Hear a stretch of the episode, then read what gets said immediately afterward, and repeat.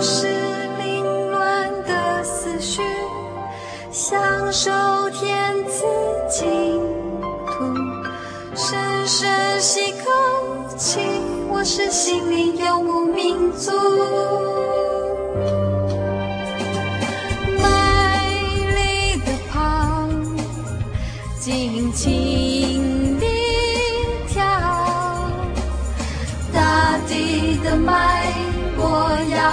要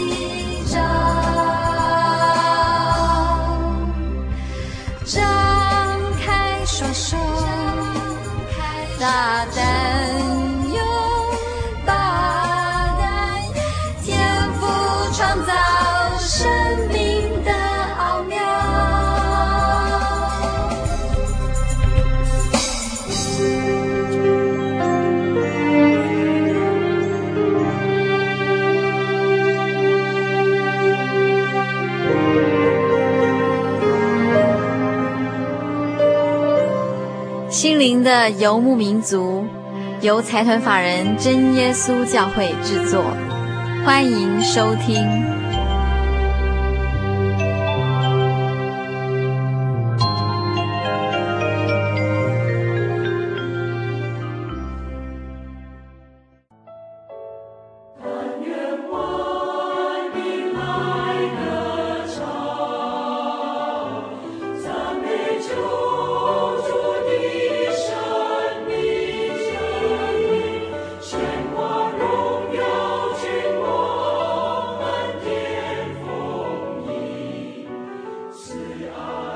各位亲爱的心灵物民族，在空中的朋友，大家好，我是佩芝，很高兴一个星期的时间又到了。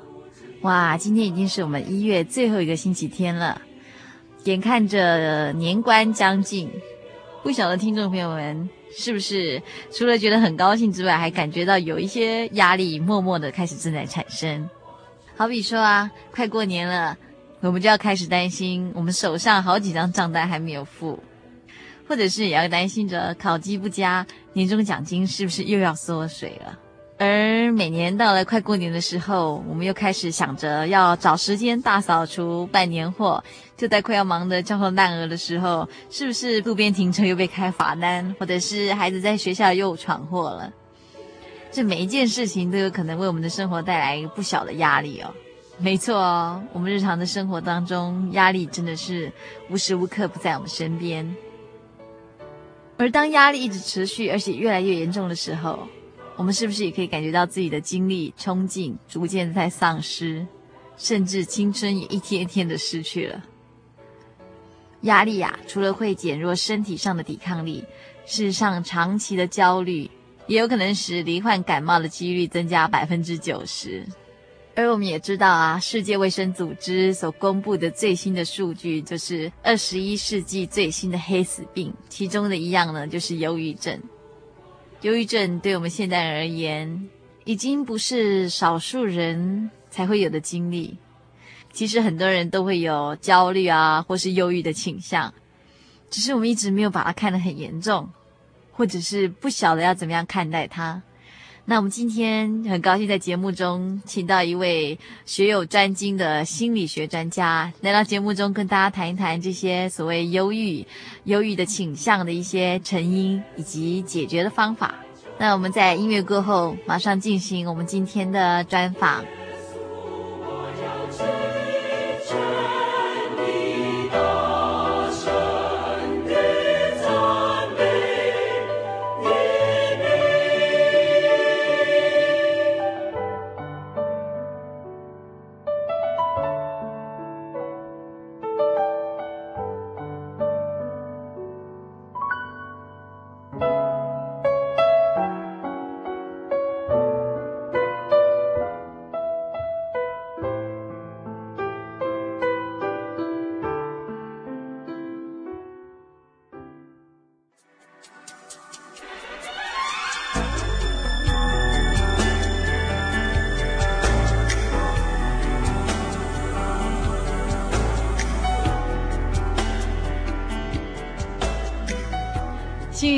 民族，在空中朋友大家好，我是佩芝，很高兴一个星期的时间又到了。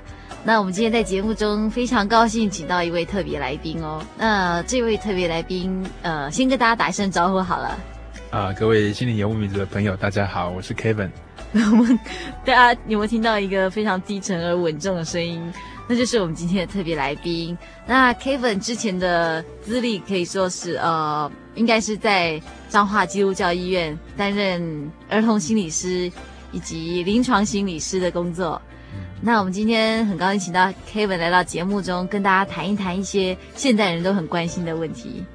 嗯、呃，因为我们最近哈，其实常常可以在一些报章杂志上看到最新的 WHO，就是世界卫生组织发表的数据。就是二十一世纪，呃，三大最流行的病，包括癌症、艾滋病以及忧郁症。症对，嗯、那忧郁症更可以说是二十一世纪的黑死病啊，是一个杀手病。对对对，那其实我觉得这个忧郁的情绪。呃，一般人也许平常常常都会有。嗯、那至于忧郁症，也可能是忧郁的情绪比较严重一点，就好像就是有一种比较不舒服的感觉。嗯、那今天请到 Kevin 来到节目中，就是来跟我们谈一谈这个忧郁症，然后希望我们可以从之中可以对忧郁症有更深一层的了解。嗯哼。那我们是不是先来请 Kevin 跟大家分析一下忧郁症的成因？一般来讲可以分为哪些原因？呃，忧郁症来讲的话，我们现在一般。啊、呃，在像在精神科门诊，常会碰到一些类似这样的病人。是，好，那通常我们会去看探讨他的原因的话，比较多都是从三个角度来看，一个是生理方面的，是，啊，就是说可能是他的体质啦，或者是说啊、呃，在遗遗传上面，或者是说他的内分泌上面来看。嗯，那心理方面的话，大概就会从他的啊、呃，在个人的想法上面，或是他的情绪的方面。啊，或是说他整个的发展的过程，从是不是从青少年时期，大概就对事情的态度等等的。那社会层面的话，我们就看到更广，比如说之前的地震，好，然后一些压力啦，或是说一些社会的一些乱象，然后对个人造成的一些冲击，还有包括家庭的啊，包括个人在。生涯上面的，或是在学校、在工作上面的压力，嗯哼，等等的，这些都可能是社会层面的一个成因。嗯哼哼哼哼。这个探讨的角度就是从生理方面的、心理方面，还有社会方面的三个因素来谈。嗯。那这三个层面，可能同样的一个啊、呃、人的话，大概都会碰到类似的问题。嗯哼。比如说常年工作压力，嗯哼，然后常年啊非、呃、对自己的工作要求非常的啊。呃完美主义吗？哎，非常的完美啊，uh huh. 哦，甚至说他。啊、呃，觉得说自己永远都不够好，嗯哼哼，好，那那这样子给自己蛮大压力的人，有时候在心理上、在想法上面、在情绪上，会比较容易掉到一个低潮里面去。嗯哼，那长期处在低潮之下的时候，有时候对他的整个身体啊，嗯哼还有他的呃健康啊，还有他自己的体力上面来讲，都是蛮大的一个负债。是，那那这个负荷蛮重的时候，有时候也会导致说他整个的内分泌跟他的体质的一些改变。嗯哼，好，所以这个生理方。面、心理方面、社会方面的各个因素，嗯，都是蛮相关的，嗯哼，可能都是我们在探讨上面需要考虑的。嗯哼哼，也就是说，有的时候是跟个性有关，是不是？哎，跟他的整个啊，比如说跟人的相处方式啊，嗯、看待事情的方式，嗯、也可以很比较统称来讲，就是跟个性有关，嗯、也可以这样说。那我们知道是那个忧郁症哈发生的年龄层，其实好像各个年龄层都有机会。哦，对，各个年龄层都有机会在，像在医院当中有儿童心智科，啊哈，好，那他会处理儿童忧郁的问题。嗯哼哼，一般儿童忧郁的话，都跟啊、呃、家庭还有亲子关系，嗯哼哼，或是说父母亲的一些啊、呃、教养上面的，跟父母亲的互动会蛮有关系的。嗯、那在青少年的话，我们也蛮常见忧郁症跟啊、呃、伴随的其他啊、呃、精神方面的一些问题。嗯哼哼，那。上班族当然也有非常高的比率，对对对对对。哦、那或者是呃产后的妇女，哎对，或是产后忧郁症，还有生生产之后她对她的一些身心状态的没有办法调整过来，嗯哼哼。好，那在更年期也可能会有，对，或者是老年人，对对对对。嗯、那刚刚听 Kevin 讲说，呃，儿童的忧郁症跟青少年，嗯、其实这两个部分我们好像比较少听到，比较不熟悉。嗯，我们很少听到儿童忧郁症，那是不是跟所谓自闭有没有什么关系？呃，比较没有什么关系，因为自闭它是从出生开始，它是比较发展性的一个啊、脑部功能的一些问题跟障碍。嗯，好，那所以它。它比较是生理的一些因素，嗯哼，那自闭症常常也伴随一些智能还有心智能力上面的一些困扰。哦，哦对、嗯，那它是比较终身的一个、嗯、一个困境。好、哦，那忧郁症的话，比较是大概在跟人跟环境互动之后发生的一个问题。嗯、那我们常常对小孩子的印象就是儿童就是快快乐乐、开开心心、快快乐乐的，对对。那儿童忧郁症，他如果呃，他会有什么样的症状产生？哦，他的症状大概基本上来讲也跟成人其实差不多。嗯哼哼。好，比如说他呃会呃长期的感到不快乐，所以长期他可能半年以上。嗯、儿童的忧郁症的话，就是像刚才谈到的说，他跟他的环境，嗯哼，跟他的家庭背景，还有在学校遭受到的一些。压力，或者是说一些学校的事件都很有关系。嗯，呃，比如说一些学校的状况，比如说被同学欺负啦，嗯，或是说他恐惧上学，或是他拒绝上学，或者是说他在学校当中，啊、呃，可能考试的压力，啊、呃，他自己觉的没有办法负荷，嗯，或是在家庭当中可能父母亲的一些因素，哈、嗯，对待他对待他的一些方式，嗯，比如说。过过于要求成绩啊，嗯、天天补习啊，天天上课啊，补、嗯、才艺、补东补西的，然后整个整个来讲，好像他的生活当中很多的乐趣被限制住了。嗯、那在儿童来讲，他也会有这样的情形。嗯嗯。那通常我们会看到，其实忧郁症很普遍的，嗯、还有几个状况，比如说他的。胃口不好，嗯然后他可能会有失眠啊，或者是说嗜睡的状况，嗯哼，可能睡不着，他也可能一睡就睡很久，因为睡眠是一个很好的逃避嘛，是，嘿，对，这种都有经验，对对对对对，啊，那或是说他的活力很容易疲累，然后没有呃，觉得做什么事都提不起劲来，嗯哼哼，然后整个自己的自尊跟自信心都很低，嗯哼哼，然后。对于事情没有办法专注，并且对做决定也蛮困难的。嗯，好，整个心情上面感觉到好像对未来没有什么太大的希望。嗯，好，这大概是一般的忧郁症的状况。嗯，我们通常称一般人哈，假如说自己碰到这样的状况，我们会讲它是一个低落性的情感障碍。嗯，好，就是说在啊生活当中或是工作上，好像呃几乎整天都用忧郁的心情，然后。没有办法面对很多的一些事情，嗯哼哼哼，对，那比较严重的哈，我们才在精神科当中会诊断为他是忧郁症。嗯哼哼哼，那青少年的症状是不是也是差不多是这些？对，青少年的话又牵扯到他自己的一些啊，比如说自我认同的一些问题啊，然后。跟刚才儿童的很像，是跟学校啊、跟家庭也都很有关系。嗯嗯。不过青少年时期的时候就要开始注意到，可能有一些体质上面或者是生理上面的因素。嗯。然后长期下来，跟他因为青少年我们比较看得到他的一个个性的雏形已经开始了嘛。嗯嗯。哎，那长期下来，他也可能会啊。呃在心理上面，或是说在跟生理的这个交互影响上面，嗯，他的问题显得就比儿童更加的复杂。嗯哼哼。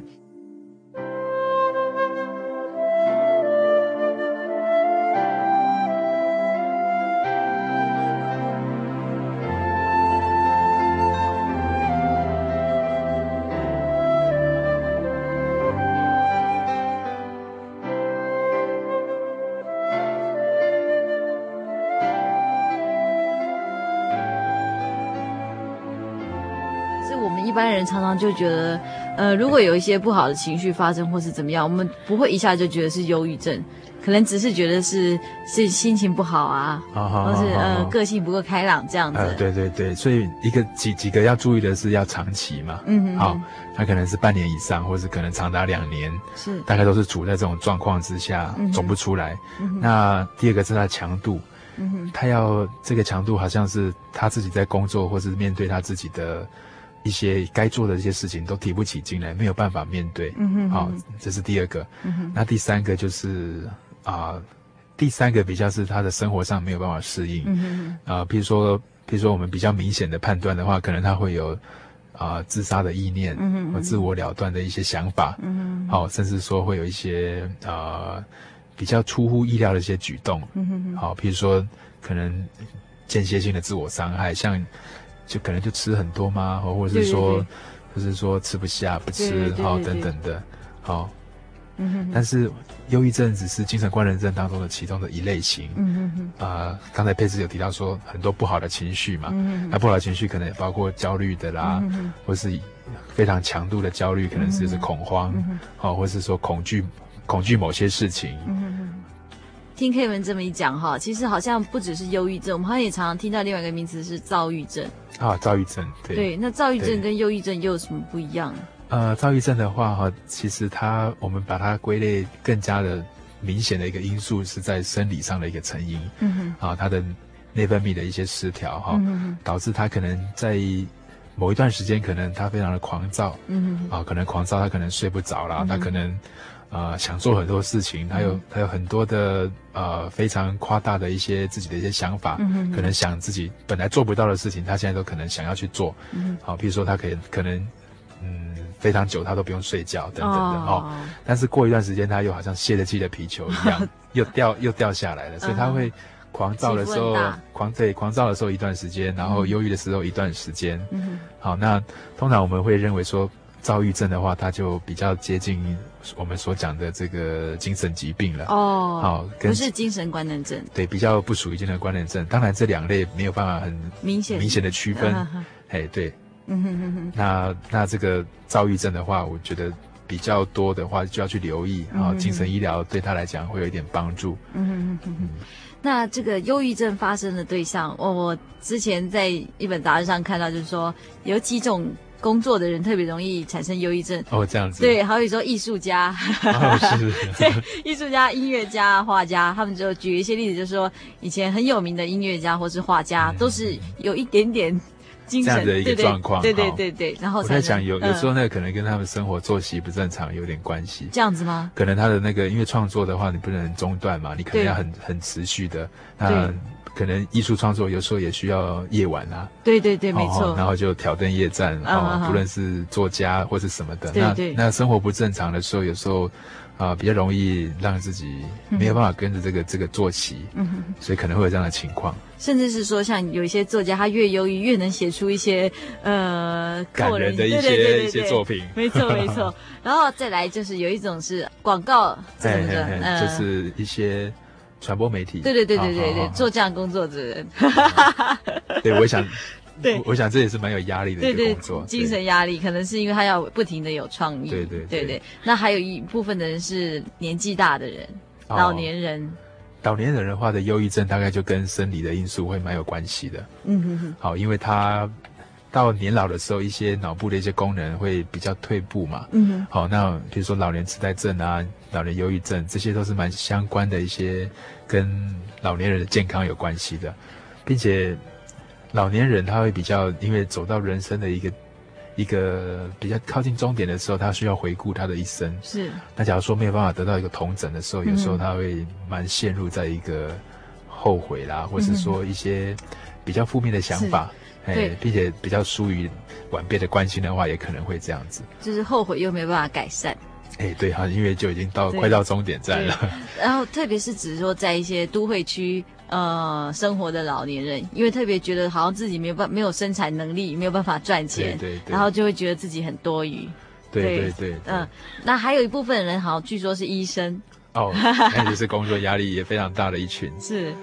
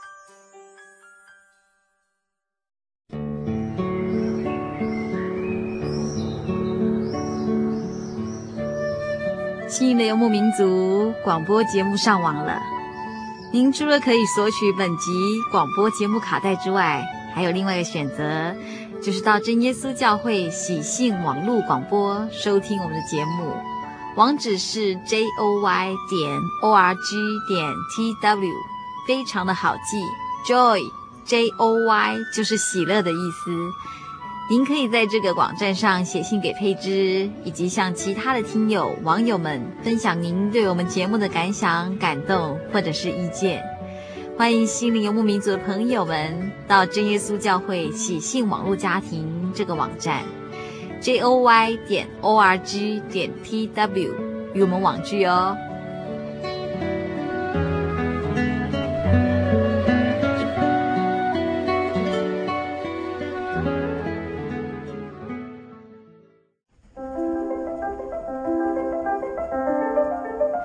如果您需要索取本集节目卡带，或是愿意参加圣经函授课程，都非常欢迎来信。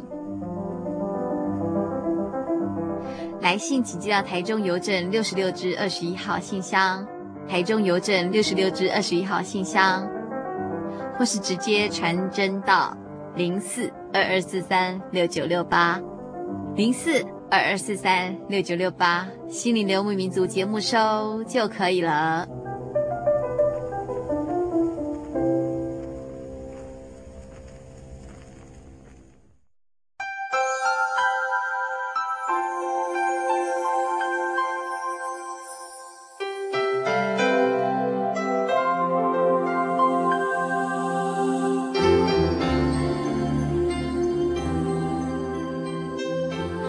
其实我们最常在新闻电视上常常看到，国小老师也会得忧郁症，然后甚至大家比较有印象就是艺人，我们常常听到某个艺人得忧郁症，呃，之前还在书局上看到一一本书，就是一位专门是艺人的艺人的心理医师出了一本书。然后跟一般社会大众讲说，如果你有忧郁症，你要自己要怎么样处理？嗯、那之中就把很多艺人的例子都列出来。嗯、那其实有人就开玩笑说，其实不够红还不用担心会有忧郁症的问题。对，其实我们在坊间可以看到越来越多关于这方面的书籍。嗯、那今天 Kevin 是不是可以给听众朋友们一些建议？就是说，不管我们是不是真的已经严重到忧郁症这个地步了，那当我们有这样忧郁的状况的时候，我们应该要怎么样找到出口？嗯。其实像刚才提到这几类哈，比如说啊、呃，艺术创作者啦，是，或是艺人呐，啊、uh，huh. 或者是说是医师啦、老师啦，uh huh. 或是呃，或是这些我们看起来好像在社会上蛮有成就，然后也蛮出名的，对对对，也蛮有名望的人。是，那为什么说忧郁症它是世纪的文明病？其实就是在这个点上面来看哈。是假如我们从几个角度来看，一个是啊。呃一个人他对自己的一个认定，嗯哼，啊，譬如说艺人得到很多的掌声，是，他也得到很多的关注，嗯哼，但是这这些关注到底是不是他真真正的需要的？是，啊，我们在节目刚开始的时候有提到说，啊，这个从生理的因素、心理的因素，还有社会的因素，是，但是一个更核心的一个因素是从灵性的角度，嗯哼，信仰的角度来看，其实像刚才我们讲到。老人他走到一个人生靠近终点站的时候，他需要一些童枕。是，哎，对，那这个快要到快要进站的时候，其实我们才。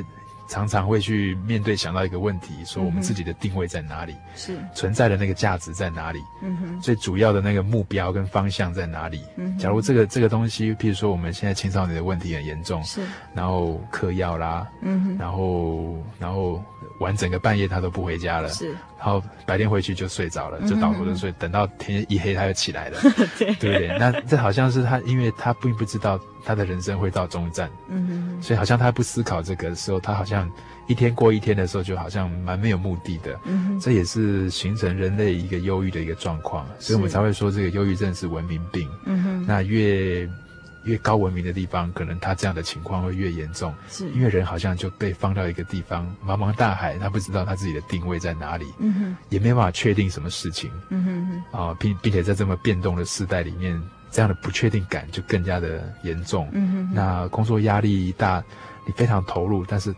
你花了一天花了十几个小时在做同样的一些事情，嗯哼哼，感觉上很有成就，但是其实静下来的时候又想自己在做什么，对对对，嘿，那是一种。好像失去规范的一种感觉，是，有时候又会产生倦怠感。嘿，对对对，这样的一个观点，就是从人类存在的一个观点来看，嗯、可能忧郁症跟我们人本身自己怎么去探讨，嗯、怎么看待自己的存在会有关系。是是，是。对，嗯哼。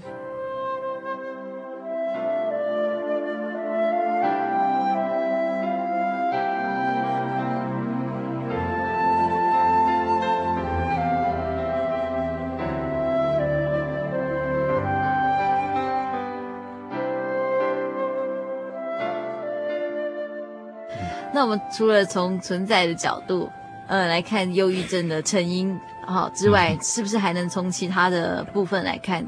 就是看它比较在，呃，人跟环境的互动上面比较核心的一些因素。嗯哼哼。我觉得像有几个点可以看哈，譬如说，嗯、面对失落，嗯哼，这失落可能不见得是说像一种生离死别的那种失落，是，而可能是像刚才存在的这种观点来看的时候，好像。自己对自己的定位失落掉了，嗯哼哼，人好像找不到自己的定位的时候，那就是一对自我价值的一个失落，嗯哼。那有时候是对关系的一种失落，嗯哼。啊，譬如说，像产后忧郁症的这个这个妈妈好了，嗯哼。哦，她可能可能生产之后的内分泌有一些关关联，然后身体的状况是。那另一方面是在怀孕过程当中可能。老公百般的呵护啊，嗯、哼哼婆婆啊，哈是，然后自己的妈妈，大家都非常照顾她啦。嗯、可是小孩一诞生之后，不但这个小孩离开你了，嗯、哼啊，并且非常的，好像难照顾。是，好、哦，因为新生儿可能他他他有很多的需求，我们都必须满足。那另外一个就是没有被关注之外，他可能也要面对自己当妈妈的这个角色。嗯哼哼。然后。当没有被关注的时候，有时候常常会觉得说那个失落也蛮重的。嗯哼哼。好，那男女朋友当中，像失恋的人，这个环境的是关系的这个因素，也可能会造成他的他的忧郁，哈，甚至说一蹶不振等等的。是是。那这都是跟关系的失落蛮有关的。嗯哼。所以人在追求的时候，人在追求一些事情当中，嗯哼，有时候这个关系蛮重要的。是。那我们刚刚提到说这个不稳定、不确定的这种感觉，其实。你要去哪里找到一个很稳定的关系呢？是，怎么样去确定自己的方向，嗯、去找到一个很稳定的关系？嗯哼，啊、呃，在信仰上来谈的话，我觉得一个呃神对人的一个关心跟关怀，嗯、还有关注，这些是一直都存在的。嗯哼，那假如这个存在，有时候人。没有转，没有转过头来回回头去看这样的一个关系，嗯、跟神对他的关注，有时候就好像在一直在茫茫大海当中往前面走，但是没有回头去看到原来有那么坚定的一份力量跟关系在那里。嗯哼，嘿，那假如是这样子来看的时候，其实我们也可以蛮能看得懂，其实忧郁是让自己陷在一个像一个黑洞一样陷在那边，嗯、但是其实在这个黑洞之外，一直以来就是有一个有一个神。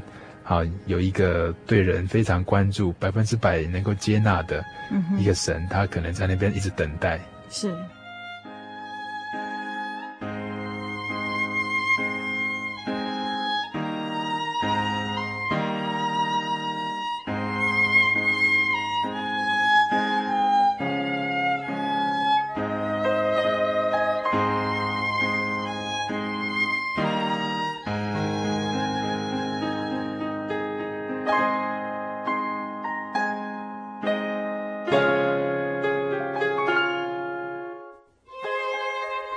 说到，呃，有从存在的角度，然后从失落，对，跟关系，失落跟关系几个角度来看，是这个忧郁症的状况。嗯嗯嗯嗯，我在想哈，既然那个坊间的一些，就是我们常常可以看到更多关于忧郁症的书籍，就可以证明一件事情，就是说，真的是越来越多人得到这个忧郁症。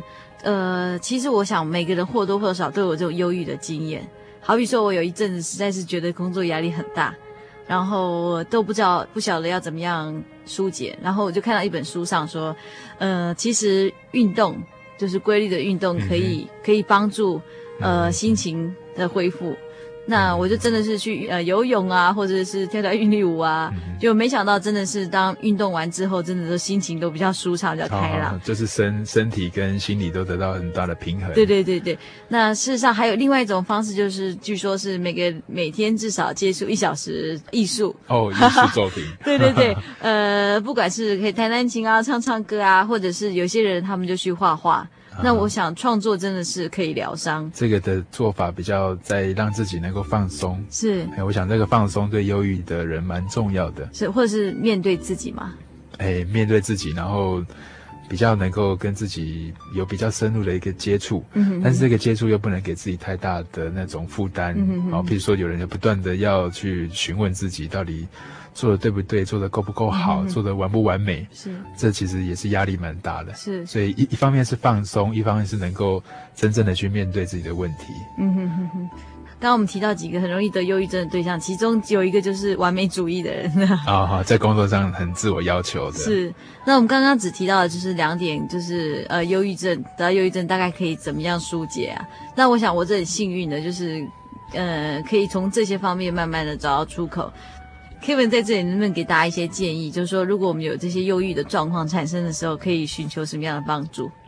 啊、呃，我想房间比较我们马上可以得到的资源，像现在的医疗资源很丰富。嗯哼。好，那但是在接受医疗之前，我们觉得我们比较深刻的来面对自己这个问题，是好好的思考说，在工作上面，在人际上面，嗯哼，啊，或是说在自己的定位上面，自己是不是缺了什么？嗯哼，是不是有一点迷惘了？是，是不是有一点像？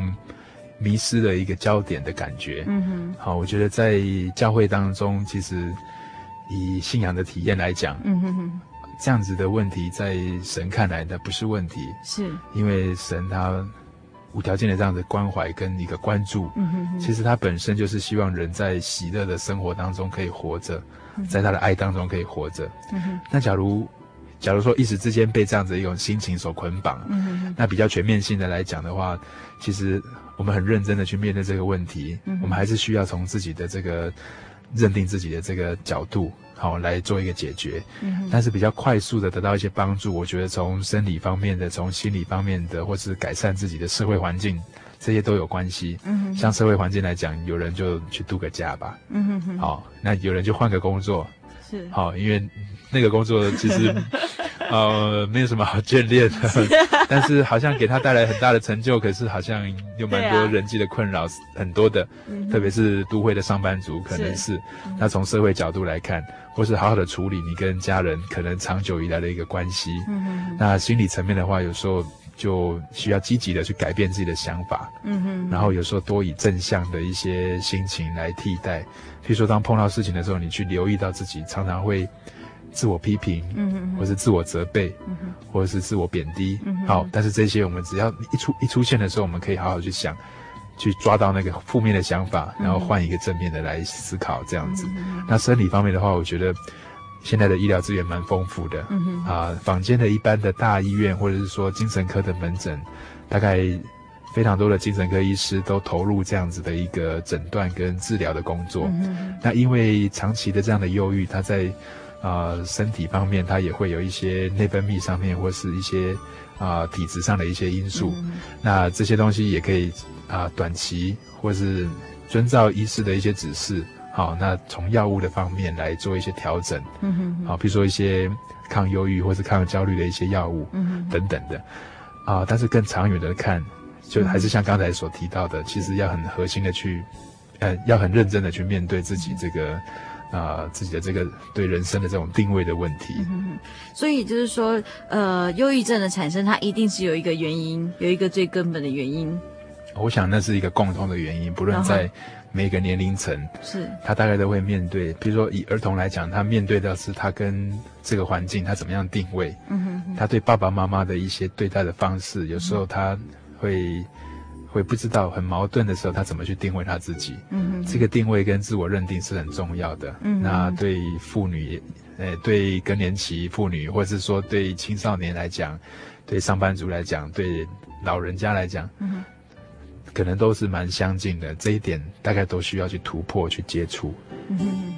烦恼孤单中的人，可以到我这里来，我就是你的安息的安息，我心里柔和谦卑，你们当学我样式，你们就必得安息的。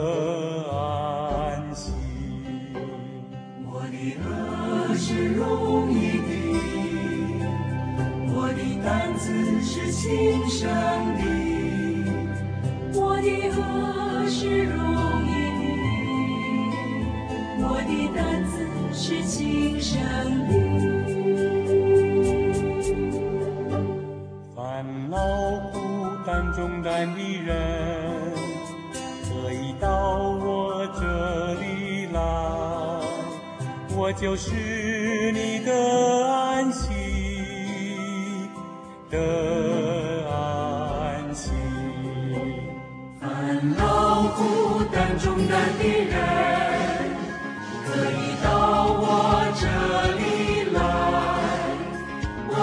我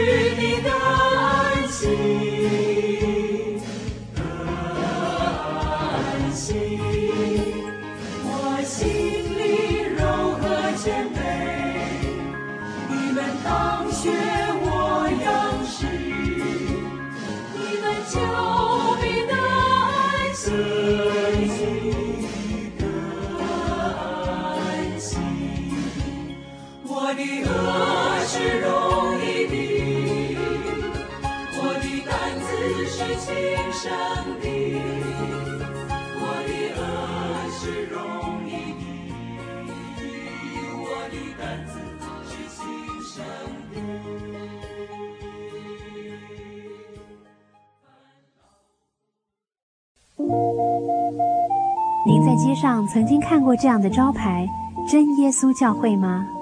也许您很想，但是却不好意思进来看看。其实我们真的非常欢迎您。下次当您在路过真耶稣教会时，欢迎您进来与我们同享神的恩典。真耶稣教会，台中邮政六十六至二十一信箱，欢迎来信，愿您平安。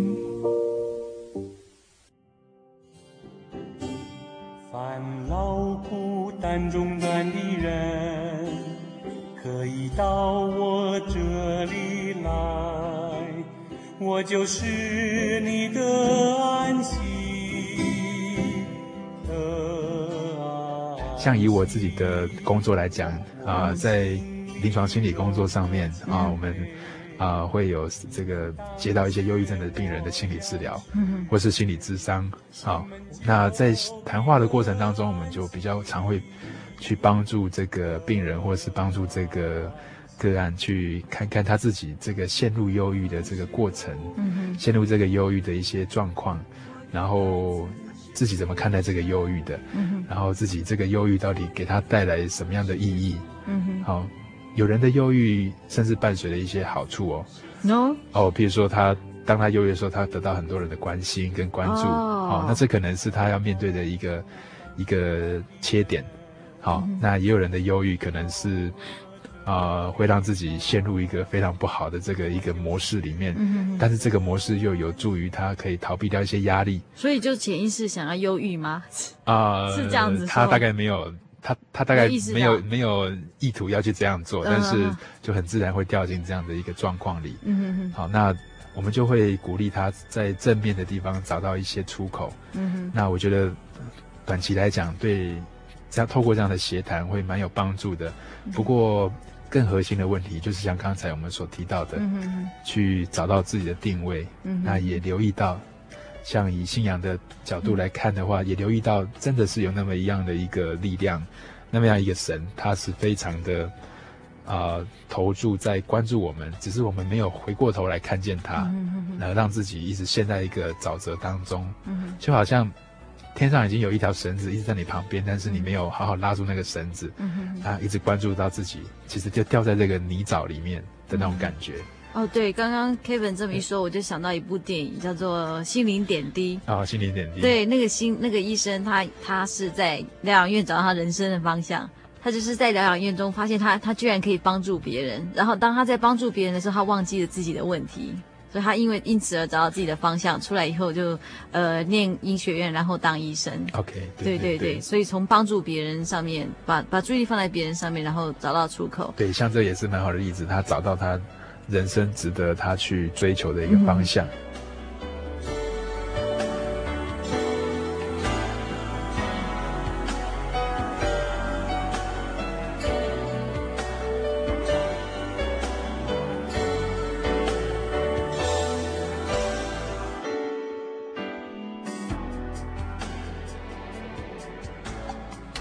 Kevin 听到这个自我认定啊，是不是能够给我们听众朋友们一些建议？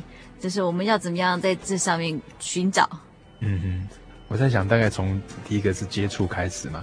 接触。对，那第二个就是从自己的关注到自己的状况。是。呃，比较具体的来讲，比如说，你会不会停下来看看自己到底在工作上面碰到了什么状况？是。你自己会不会停下来想一想，说自己现在在每天所投入的一些事情到底？它的价值跟它最后你想要达到的，那个方向是什么？比如说我们一般上班族早上非常的忙碌，就赶车了去上班了，然后做很多的事情，然后下班可能假如有家庭的话，就接了孩子回来了，然后开始照顾孩子，然后教他做功课，督促他，然后搞得非常累了就睡着了，然后醒了又去上班又去赶车了。日复一日，然后假日可能就去吃个大餐吧。不敢吃大餐的人，可能就去做一些家庭活动等等的。那这样日复一日，年复一年的这样过，嗯，那有时候那个压力跟瓶颈到了，自己没办法跳出来思考，到底你。最核心的方向应该放在哪里？嗯嗯哎，我觉得那个是信仰对人最大的帮助。是，在这个部分，其实它是非常的长远的。嗯哼，它可以看到人最真实的那个价值，其实在，在不是在这短短的七八十年、八九十年，嗯哼，而是在我们人从哪里来，要往哪里去的那个议题上面，它非常好的一个思考。嗯哼，它非常清晰的可以告诉我们这样的一个真理跟一个答案。嗯哼。我觉得那个东西，当我们追寻到了，也能够真正的清楚的把握的时候，呃，现在的很短期的这些不愉快呀、啊，嗯、呃，不舒服啦，或是说一些绕不出来的一些死结，嗯，好像在那个比较长远的一个找到这样的一个角度，嗯，跟一个方向的时候，好像这些细节、这些小东西，变得我们不会那么太去在意它。嗯、不会一直陷在忧郁的情况里面去，绕不出来。嗯、当然，这些的前提是我我们要能够好好的思考，好好的能够接触，好好能够追寻。嗯、那像刚才提到的一些周边的一些配合，嗯、跟一些帮忙，像医疗上的，嗯、啊，心理服务上面的哈、嗯，心理治疗方面的，那像运动啦、嗯、饮食啦，嗯、啊，或是说让自己放松的一些方式，这些都是一定蛮需要配合的。嗯但是更核心的，我觉得蛮鼓励大家可以去朝这方面来追寻。嗯哼哼，也就是说，不管我们有没有忧郁症，其实我们都是应该要去把自己呃人生的自我认定跟定位跟定位搞清楚。嗯，好好的找到。是。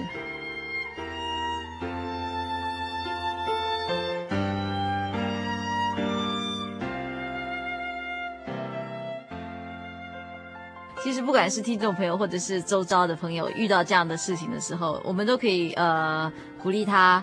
除了我们刚刚 Kevin 跟大家提到的一些周边的方法，也可以从信仰这个角度试着做一些探索。其实你也可以试试看来接触基督教这个信仰。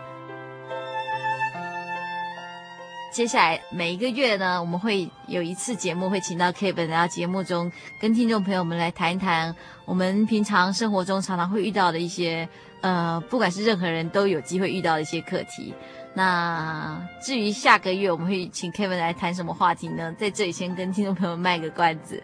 希望如果听众朋友们在生活中或是在人生里有什么问题，想要跟我们分享，或者是呃想要跟我们诉说，都非常欢迎您来信。那来信请到台中邮政六十六支二十一号，六十六支二十一号信箱，或是您也可以直接传真到零四二二四三六九六八零四二二四三六九六八，心灵联络民族节目收就可以了。那我们今天非常谢谢 Kevin，我们下个月再跟听众朋友们空中相会哦。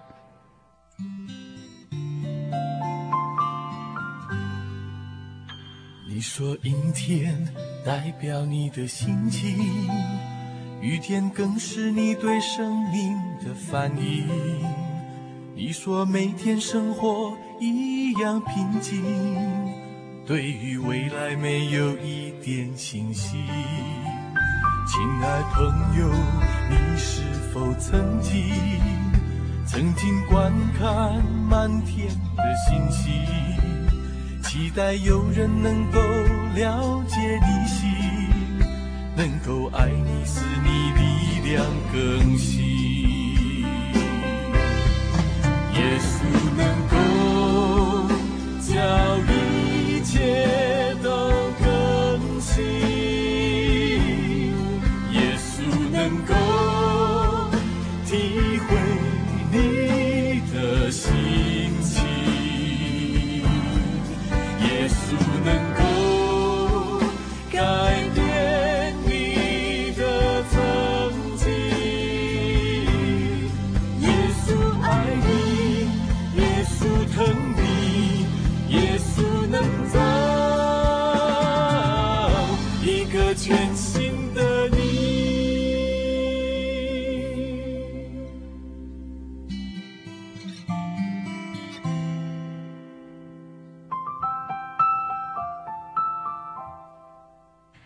听众朋友，我们今天在节目中请到一位心理学的专家来到节目中，跟大家谈谈忧郁症的成因以及如何去面对它。那其实啊，我们很多空中的朋友，当我们发现自己有一些忧郁症的倾向的时候，其实我们可以试试一些方法来帮助自己。而以下这些方法呢，是来自二零零一年十一月出版的《康健》杂志。呃，我在这里把它念出来，跟听众朋友们分享一下。如果有忧郁症的倾向，应该怎么样帮助自己呢？第一个就是对自己好一点，把耗时费力的时间分开几个小段来做，而且适可而止。第二个呢，就是减少生活中的压力，设法找出哪些是让我们最感到紧张压力的情况。如果迟到容易引起相当大的压力，那么就下决心不要再迟到了。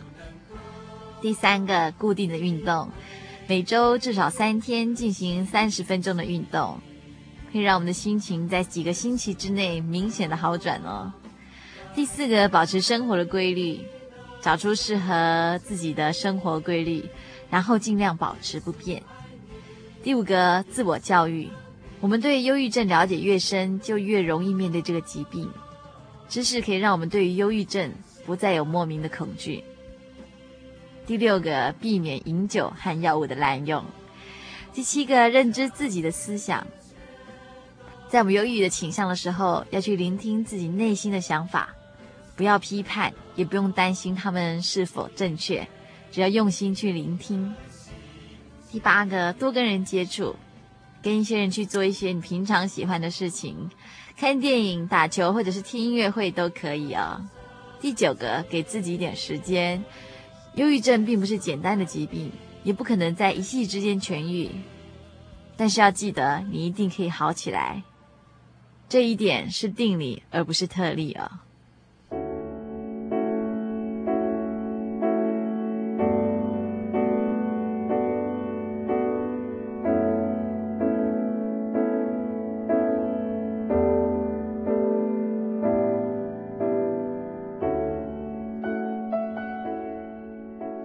我们这边还有五点破解苦闷的五大迷思。第一个迷思是，呃，误以为每个人都比我快乐。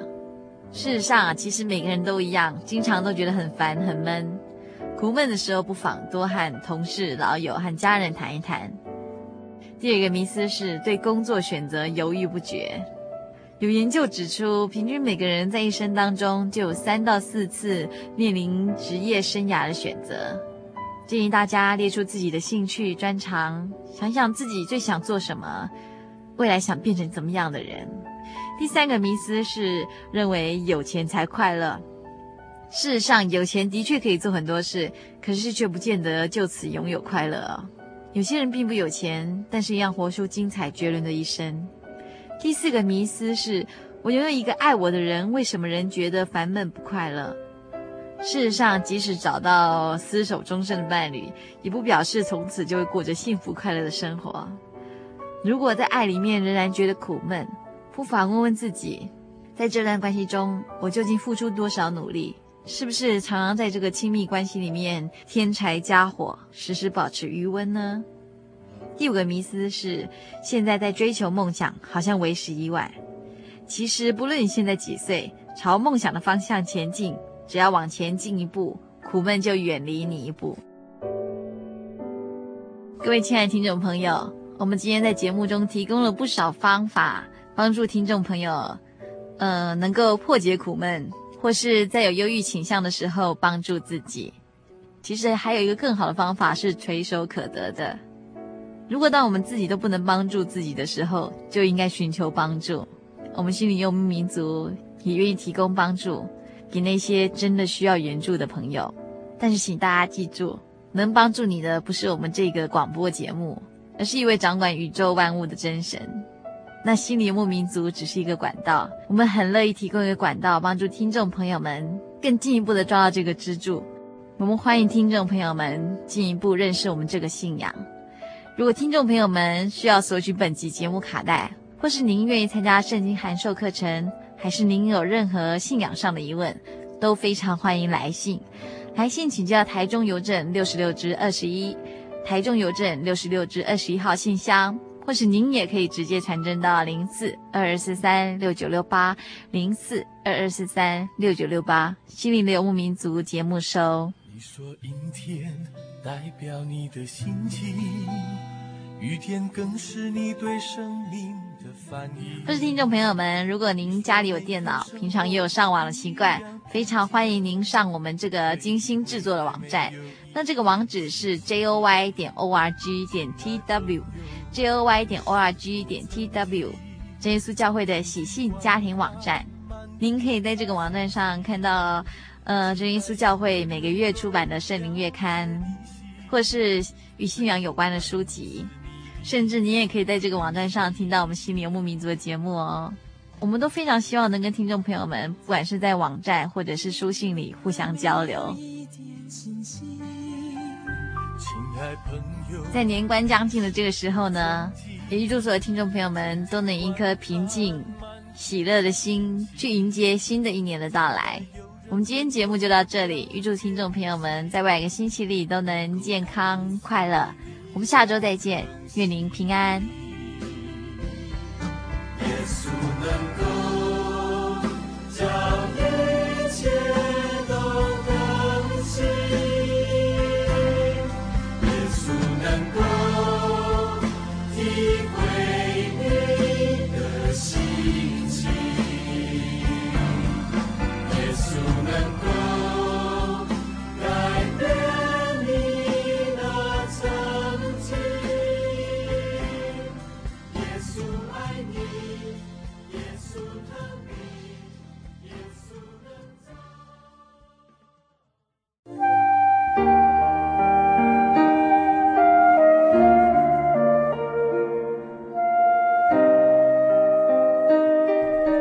一种平安，不属于这个世界；有一种宁静，比睡眠更甜美；有一种声音，要安慰您的心灵。如果你真的想探索、追寻一个不会改变的坐标，一种值得用生命去坚持的信仰，请与我们联络。真耶稣教会，台中邮政六十六支二十一号信箱，传真号码零四二四三六九六八。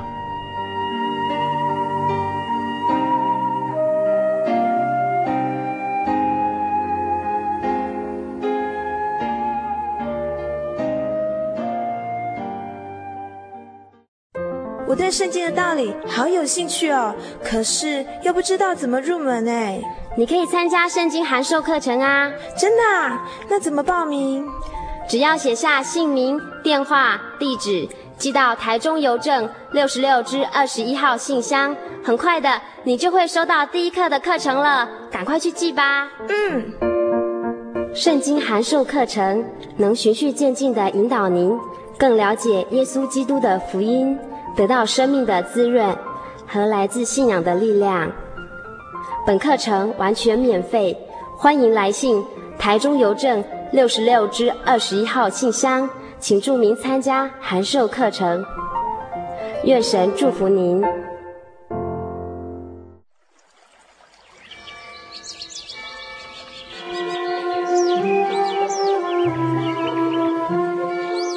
这个地方，您可以找到生命的平安。在这个地方。喜乐就像泉水一样源源不绝。真耶稣教会总是敞开大门，欢迎您的加入。耶稣的爱是你我都可以享有的。真耶稣教会台中邮政六十六至二十一信箱，欢迎来信，愿您平安。